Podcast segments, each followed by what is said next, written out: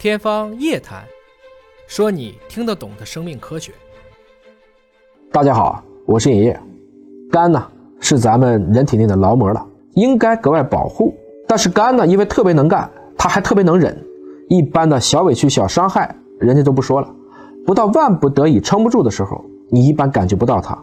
换言之呢，等到你感觉它叫苦叫累了，这个时候往往它已经出现了病变。您知道，在我们尽情吃啊、喝、啊、熬夜的时候。有多少个都踩入到了伤肝的雷区呢吗？我给给大家讲几个常见的雷区啊。雷区一：高糖高脂饮食，产量用量失衡会导致肝脏内合成的脂肪暴增，形成脂肪肝。雷区二：过量饮酒，酒精内的乙醇在肝细胞内才会被代谢成乙醛，那么乙醛的一个积累，即使只是稍微的一过性，也会有肝毒性，包括一定的致癌性。雷区三：就长期素食和节食减肥。说这也不行吗？要知道，如果长期蛋白质摄入不足，可以导致载脂蛋白的合成减少，造成肝转运脂肪发生障碍，引起脂肪肝。雷区四：久坐不动。要知道，这些肌肉会增加胰岛素的敏感性，久坐不动会导致你的肌肉量少，就容易出现胰岛素抵抗。胰岛素抵抗，血糖可能就有问题，会增加脂肪肝的风险。雷区五。那就是对于代谢已经出现问题的同志们，包括您的腹部肥胖、高血糖、高血脂等等，他们都容易导致包括脂肪肝，进而患非酒性脂肪肝的风险也会增加，达到百分之四十二之多。高血脂一样会增加肝脏的负担，影响肝的功能。雷区六可能是大家现在都逃不过的，就是熬夜。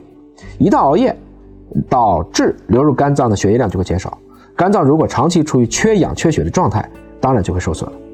雷区七呢，就是人有的时候喜欢吃一些不健康的食物，比如说霉变食物，比如说像一些烤糊的肉，里面含大量的苯并芘等等。